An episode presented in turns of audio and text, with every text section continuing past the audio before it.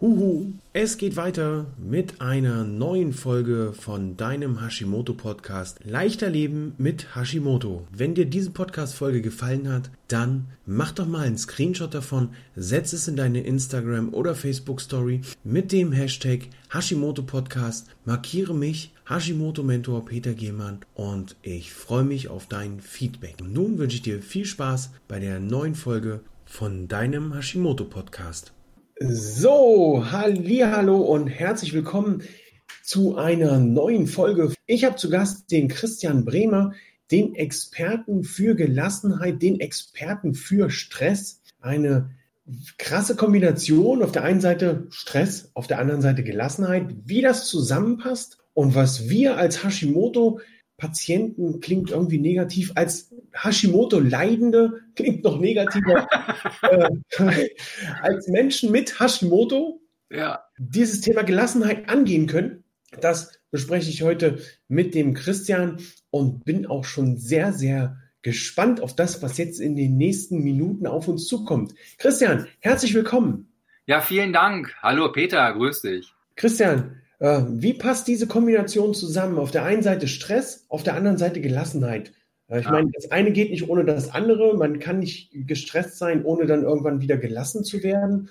Auch aus einer bestimmten Gelassenheit gibt es bestimmt noch mal Situationen, wo man dann wieder den Stress herauskitzelt oder wo der herausgekitzelt wird. Oh ja, also erstmal vorweg, danke dir für die, für die Einladung. Ich äh, finde es immer total wertvoll, einfach wirklich kostenfrei in Form von Video, Podcast und Co. den Leuten da draußen Hinweise zu geben, äh, wie können sie im Leben, das ja immer, also mein Leben macht ja nicht immer Spaß. Es gibt ja auch echt Hürden und Schwierigkeiten, auch wenn das Leben an sich eine schöne Sache ist. Wenn ich da eine Chance habe, meine Ideen in der Form von einer Einladung rübergeben zu können. Motto, hey, wenn du möchtest, guck mal, guck mal hierhin, guck mal dahin, das ist eine Chance, das ist eher so ein Risiko. Deswegen äh, vielen Dank, habe mich total gefreut, jetzt hier zu Gast sein zu dürfen. Und zum Thema Stressgelassenheit, ich persönlich bin davon also zutiefst überzeugt, dass wir alles im Leben in grundsätzlich zwei Zuständen machen können. Entweder gestresst oder gelassen. Also ich stelle mir halt vor, dass äh, Hashimoto, äh, jetzt egal, Patienten, Betroffene, also Menschen mit Hashimoto, dass die ab und zu mal zum Arzt gehen und auch wenn Ärzte im Grunde sehr gute und helfende Menschen sind. Es gibt auch seltsame Arztpraxen. Und dann bist du schon mal genervt oder fühlt sich schlecht behandelt im doppelten Sinne, weil du halt ewig warten musst, weil du nicht einfach aufgeklärt wirst und solche Dinge. Und dem Arzt oder Helferin dann zu sagen, äh, sich Herr Dr. Müller, äh, ich bin Ihr Patient und wünsche mir von Ihnen eine gute Information. Und das hat mir jetzt gefehlt. Ich habe dazu drei Fragen. Und sowas anzusprechen, was mich stört, was mich ärgert vielleicht, das kann ich eben wirklich grundsätzlich in zwei Zuständen tun. Und zwar eben gestresst, genervt, mhm. abgespannt, im eher schlechten Zustand oder eben gelassen, ruhig, souverän. Und das ist für mich der Zusammenhang von Stress und Gelassenheit. Es sind quasi zwei, man so will, extreme Pole. Ja. Äh, und es geht meistens darum, in der Mitte sich aufzuhalten. Diese Erfahrung, die du gerade geschildert hast, die habe ich im letzten Jahr gehabt für mich war das echt so eine Begegnung der dritten Art. Ich kannte das gar nicht von meinem Arzt.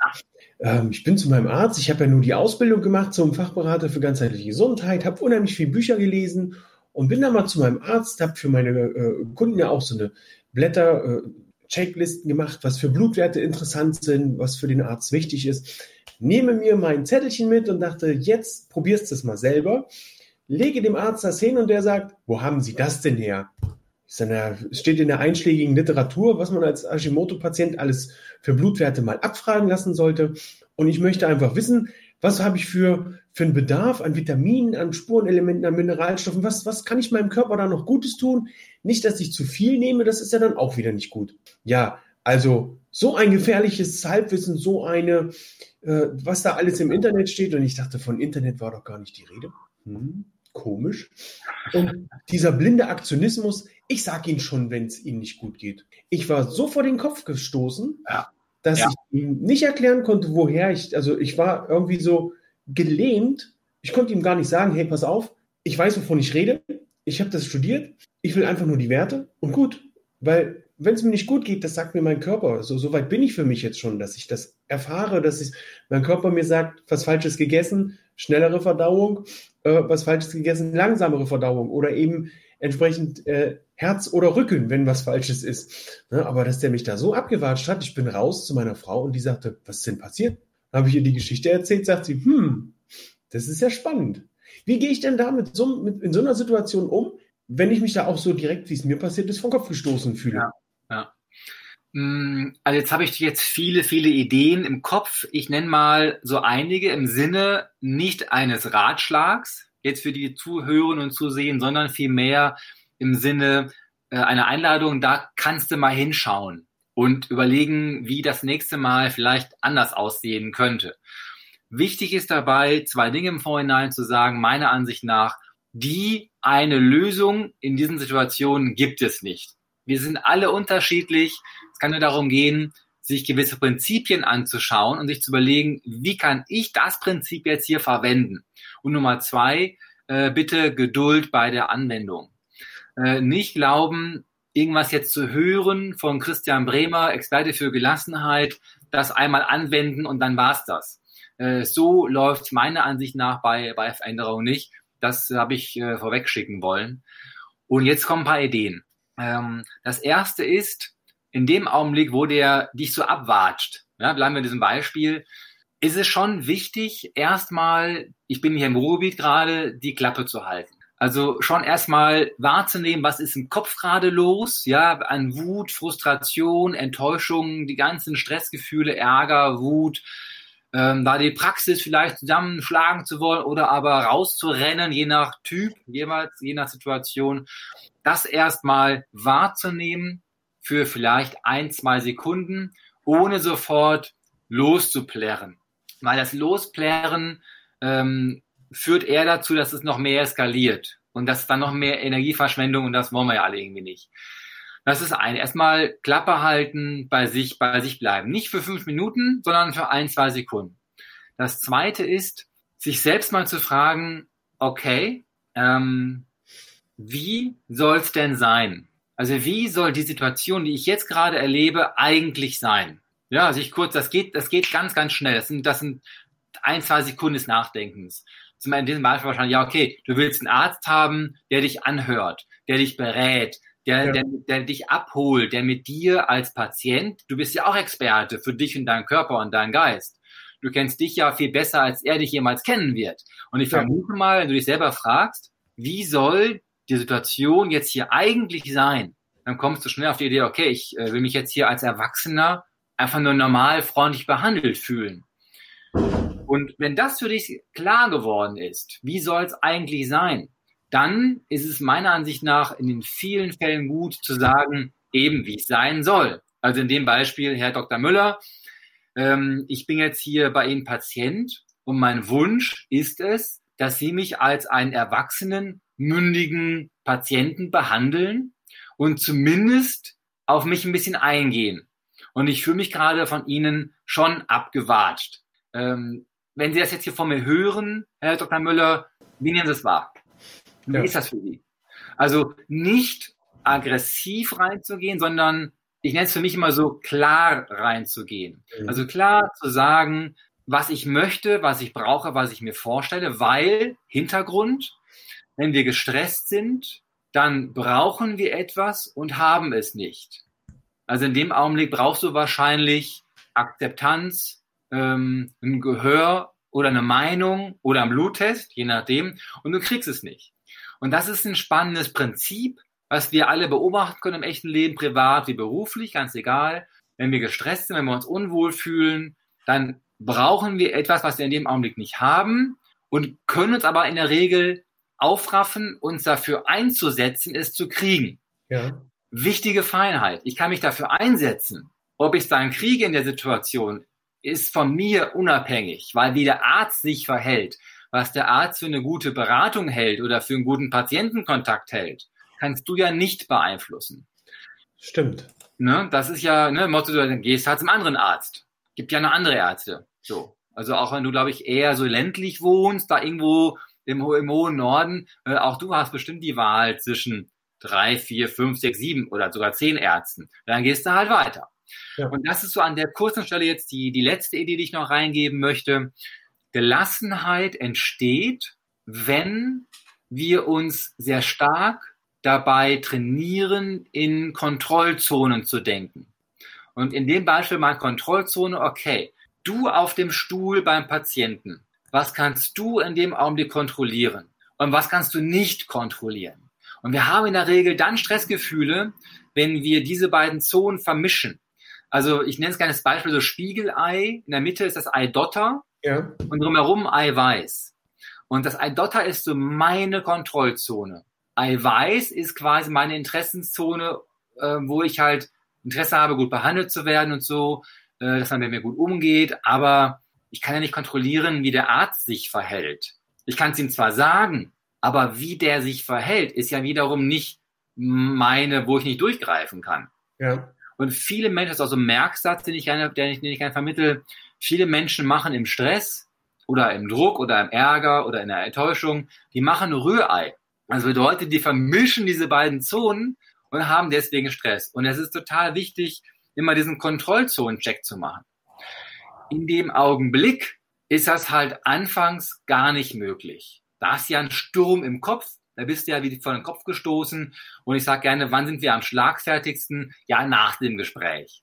Ja, da, da fallen uns Dinge ein, dir wie mir, den Hörern und Hörern auch und Zuschauern auch, äh, was er hätte sagen können. Aber wer das wirklich trainiert, der wird feststellen, dass wir immer näher in den Augenblick gehen können mit dem Einflusszonen. Stellen Sie, wenn man sich kurz fragt, okay, das ist jetzt gerade Mist und was kann ich jetzt tun? Das ist gerade Mist, wo ist meine Kontrollzone? Ja. das gelingt auch mir nicht immer, aber immer, immer, immer öfter. Und das ist halt diese, diese Entfaltung, die wir Menschen haben können, dieses Lernen in, in, in Stress. Deswegen auch wirklich als Notlösung in, in dem Augenblick liebe ich jetzt die Frage zu nehmen, okay, du bist richtig wütend, bist auf der Palme, ich weiß, du hast einige Kinder und manchmal nervt das auch und dann in dem Augenblick, stopp, Christian, bin ich gerade in Lebensgefahr? Ja. Und diese Fokusfrage bringt uns als Notlösung in dem Augenblick recht gut auf den Boden, mhm. weil wir wieder uns neu sortieren können, weil wir neu relativieren können. Und in dem Augenblick, wo du mal bei, bei dem Arzt sitzt und dich fragst, boah, ich bin gerade echt genervt über den, wie, wie der mit mir umgeht, hier geht ja gar nicht. Und dann zu sagen, okay, und bin ich halt in Lebensgefahr? Nee, bin ich nicht. Wie schön. Das beruhigt, also runter von der Palme, geht relativ über diese, über diese Fokusfrage, bin ich jetzt gerade in Lebensgefahr? Also quasi rauslösen aus dieser Situation und komplett was anderes denken, um eben auch von der, von der Wut, die sich so langsam aufbaut, jetzt gibt er mir die Blutwerte nicht, dabei brauche ich sie doch, dabei möchte ich doch was Gutes für mich tun. Jetzt nimmt er mich schon wieder nicht ernst. Das ist, ist ja un, unter Umständen auch eine Kombination. Bei vielen Patienten ist es ja so, oder bei vielen Menschen, die Hashimoto haben, auch mit anderen Krankheiten, dass, dass sie einfach das Gefühl haben, dass sie vom Arzt nicht so richtig wahrgenommen werden. Ne, oftmals kommt man zum Arzt mit Hashimoto oder auch ohne und sagt, ja, äh, ich, ich merke es ja gerade bei, bei, den, bei, bei den Menschen, mit denen ich so äh, Gespräche führe, da ist es wieder. Ja. Die gehen zum Arzt und es ärgert sie halt, dass sie zugenommen haben. Die Ernährung ist aber immer noch die gleiche und der Arzt sagt, ja, dann essen Sie doch mal die Hälfte. so, hey, super, das ist genau das, was ich auch will, wenn ich zum Arzt gehe. Oder man geht zum Arzt und sagt, ich bin so geschafft, ich bin so müde. Und der Arzt sagt, hatten Sie zu viel Stress? Hm, ja, aber das ist es doch unter Umständen nicht. Das ist doch nicht das, was, was der Patient dann unbedingt hören will, so eine 0815-Lösung. Hatten Sie zu viel Stress, dann sind Sie zu müde. Ja, wenn ich einen Job habe von, von 7 bis 16 Uhr, wenn ich äh, eine Großfamilie habe mit fünf bis äh, sieben Kindern, klar hat man da Stress. Klar ist das anstrengend. Klar ist es auch anstrengend, ähm, wie wir im Gespräch eben schon vor, vorher hatten, wenn man mal nachts zu, zu, einem Seminar fahren muss oder von einem Seminar nach Hause kommt oder da lange Reisen auf dem, auf dem Weg hat, äh, zu absolvieren hat. Klar ist das Stress. Aber das ist doch noch lange kein Grund, dauerhaft müde zu sein. Ne? Da ist es doch wichtig, auch mal dahinter zu schauen. Und wenn dann so eine, so eine fehlende Akzeptanz kommt und man das Gefühl für sich bekommt, der nimmt mich schon wieder nicht ernst, dann ist das total doof. Und dann ist es ja. umso besser, einfach für sich zu sagen, alles klar, bin ich in Lebensgefahr? Nein, okay, da bin ich sehr glücklich drüber.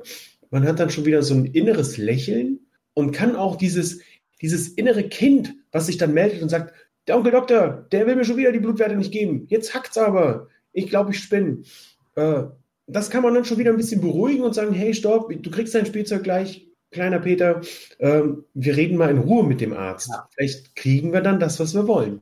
Und ich finde das so wichtig, dazu zu sagen, und dieses Wutgefühl, dieses Frustrationsgefühl, das darf wirklich sein. Also was ich beobachte jetzt in den letzten an sich fünf Jahren sehr, sehr stark, ist so eine so ein Optimierungswahn. Ja, das mhm. fing an, ähm, also ich bin jetzt 47 Jahre alt, werde im Sommer 48.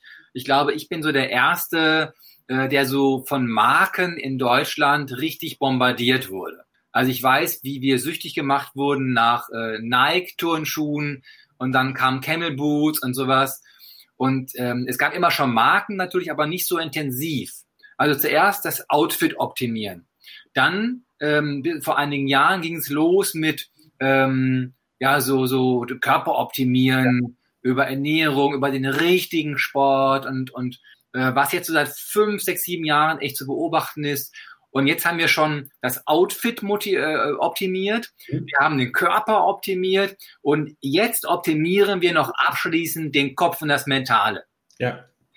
Und ich meine, ich lebe davon, ja. Also ich bin mitten im Business drin. Ich mache mach Vorträge vor 5000 Leuten, ich mache Seminare mit 500 Leuten. Also ich lebe von dieser Industrie und will dazu sagen, das übertreiben manche wirklich und vergessen dabei, dass es gut ist, eine Idee davon zu haben, wie ich mich in den Situationen beim Arzt zum Beispiel gerne verhalten möchte. Also da ruhig zu bleiben, souverän zu bleiben, cool zu bleiben, bei mir zu bleiben. Das ist ja die Version, die ich haben möchte, um, mhm. wo ich mich hinentwickeln möchte.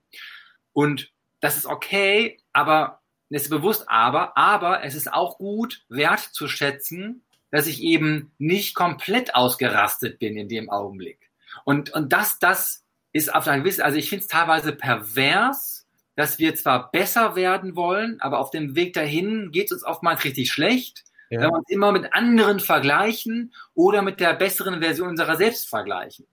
Und das kann man leicht lösen, meiner Ansicht nach, indem ich immer wieder hinschaue, okay, bei mir Christian, bei dir Peter, du kannst dich dahin entwickeln, ruhiger zu werden, gelassener zu werden, gesünder zu werden und auch zu sehen mit einem anderen Auge, vielleicht so als Metapher, wo bin ich bereits richtig gut und wo bin ich auf dem Weg? Und das habe ich wirklich äh, lautstark jetzt dazu sagen wollen, weil das ist so ein bisschen Druck und Zug.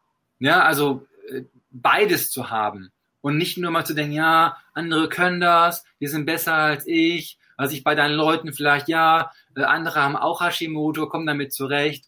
Und ähm, das ist eine, ganz, ganz große Gefahr, die unseren Zustand wirklich schlechter werden lässt in vielen ja.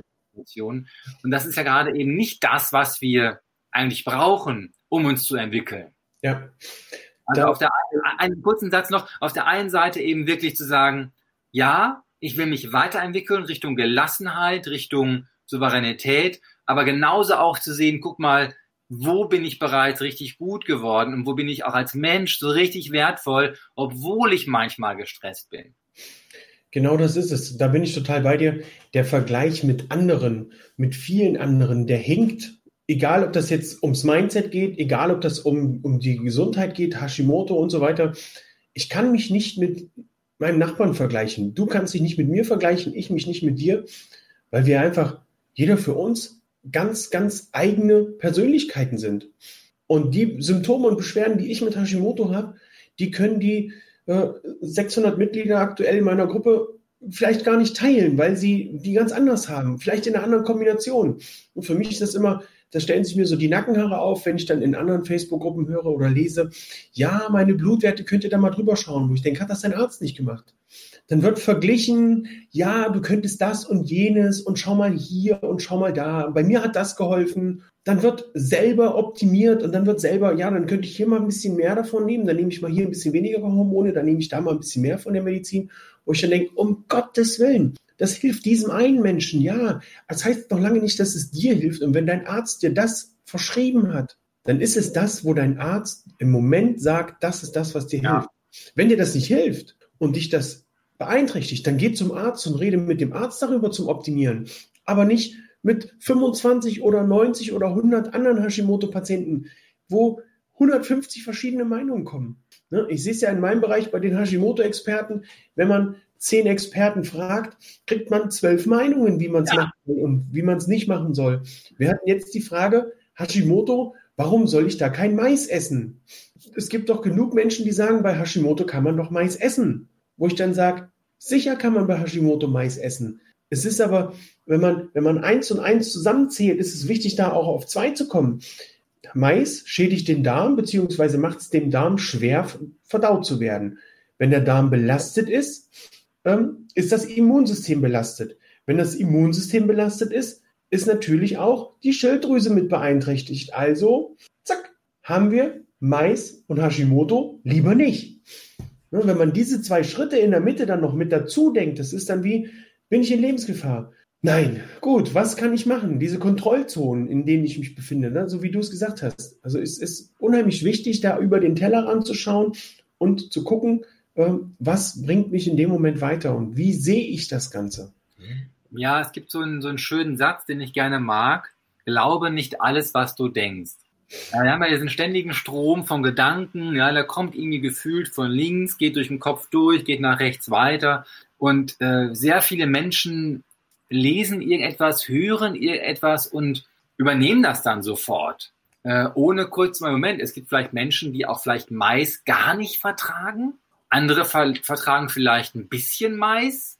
Ja. Ähm, andere sagen, okay, ich weiß, Mais ist nicht gut für mich, aber ich liebe Mais. Mais ist eine der wenigen Freuden im Leben, die ich noch habe. Meine Katze ist gestorben, mein Hund ist überfahren worden, aber Mais darf ich noch essen. Ja, dann, dann soll die Person Mais essen. Muss mit den Folgen natürlich leben. Ja. Klar. Ähm, was ich oftmals denke, also ich werde oft angeladen äh, von Krankenhäusern, die machen ja äh, häufig so, so Patientenveranstaltungen mhm. zum Thema Krebs oder zum Thema, also zu allen möglichen Themen rund um die jeweiligen äh, Fakultäten, die am Krankenhaus angesiedelt sind. Und äh, das mache ich, äh, mache ich jedes Jahr einige Male, mache ich auch gerne. Und ich sage immer dazu, okay, mh, hm, ich vermute mal, Sie, Sie haben Krebs, weil Sie jetzt hier im Krankenhaus sind und es passt genau jeweils zur jeweiligen Klinik. Und ähm, mein Fokus in dem Vortrag ist jetzt nicht, wie Sie Krebs heilen können. Das machen Ihre Ärzte. Ich kann Ihnen nur vorschlagen, wie Sie aus Sicht von Gelassenheit vielleicht so ein, zwei, drei Ideen mit aufnehmen können. Ja. Und ich habe, ich werde nie vergessen, eine Patientin gesprochen, die sagte dann, ähm, ich finde gut, dass Sie diesen Hinweis bringen, das Mentale, weil als ich verstanden habe, wie gut es ist, dass ich erst im Jahr 2018 Krebs bekommen habe und nicht im Jahr 1993, habe ich meinen mein Krebs jetzt nicht mit Freude begrüßen können. Das ist natürlich Unsinn. Aber es war leichter. Ja. Weil sie halt sagte, Mensch, äh, die Chemotherapie nach 20 Jahren ist einfach, da haben sie ja Welten, haben sie ja Welten verändert. Und es ist halt für sie eine viel größere Überlebenschance, jetzt Krebs zu bekommen und eben nicht als 1989-Jährige. Ne? Also das ist ein Unterschied. Das heißt, das Mentale spielt, spielt immer eine große Rolle. Ja. Und was ich manchmal beobachte bei Menschen mit chronischen Erkrankungen, sage bewusst, manchmal beobachte, dass die, diese Krankheit das Potenzial hat, den Menschen komplett zu vereinnahmen. Und dann sehen die Menschen gar nicht mehr, was sie noch alles können. Ja. Und deswegen ist es auch ein Hinweis von mir aus Sicht von Gelassenheit, überhaupt nichts schön zu reden. Mache ich nicht, stehe ich nicht drauf. Bin kein Freund von einer rosaroten Brille. Ja, weil wenn im Garten Unkraut ist, stellt sich davor, ich wünsche mir das Unkraut weg, ich wünsche mir das Unkraut weg, wird nicht funktionieren. Du musst es schon rausreißen. Also du musst eine Handlung machen. Ja, Kontrollzone, Handlung. Hm, ich will es nicht schön reden, ich sage nur, manchmal beobachte ich, was jeder für sich selbst mal beobachten bei sich und prüfen bei sich, ob es auch da so ist, dass so eine chronische Krankheit eben manchmal überbewertet wird. Und dann sind die Gruppen gut und wertvoll, aber es gibt noch mehr. Ja. Außer Hashimoto oder außer Diabetes, je nachdem. Mhm. Und ich mag sehr gerne dieses sowohl als auch denken. Ja, ja. also ich habe Hashimoto oder Diabetes oder andere, andere Krankheiten. Mhm. Und das ist unangenehm. Es beeinflusst mein Leben, unangenehm an vielen Stellen. Und genauso auch mal zu gucken, wo profitiere ich davon? Ja. Das ist für viele Menschen eine verrückte Frage, aber zum Beispiel kenne ich Menschen, die haben aufgrund ihrer Krankheit wunderbaren, einen wunderbaren Lebenspartner kennengelernt. Jetzt nicht in der Gruppe als Heiratsgruppe zu sehen, ja, das meine ich nicht. Ja, aber, aber, aber auch das Gute zu sehen, weil es ist ja eh da. Und Gelassenheit hat immer wieder dieses Thema von, es darf erstmal so sein, wie es ist. Ich lasse das zu und überlege mir, wie kann ich als Christian, als Peter, als Ute damit umgehen. Ja.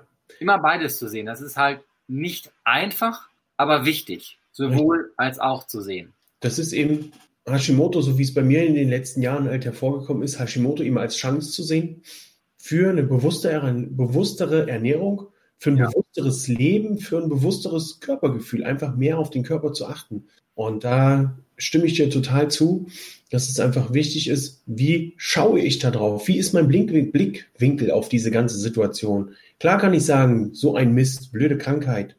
Auf der anderen Seite kann ich aber auch so wie deine Kursteilnehmerin da oder Seminarteilnehmerin sagen, hey, eigentlich bin ich ganz froh, es ist 2018 und nicht 2008, seit ich das habe.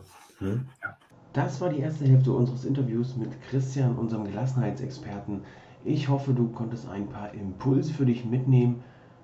Freue mich auf eine 5-Sterne-Bewertung bei iTunes, wenn dir dieses Interview, wenn dir dieser Podcast gefallen hat freue dich auf den nächsten Teil des Interviews, der in Kürze erscheinen wird.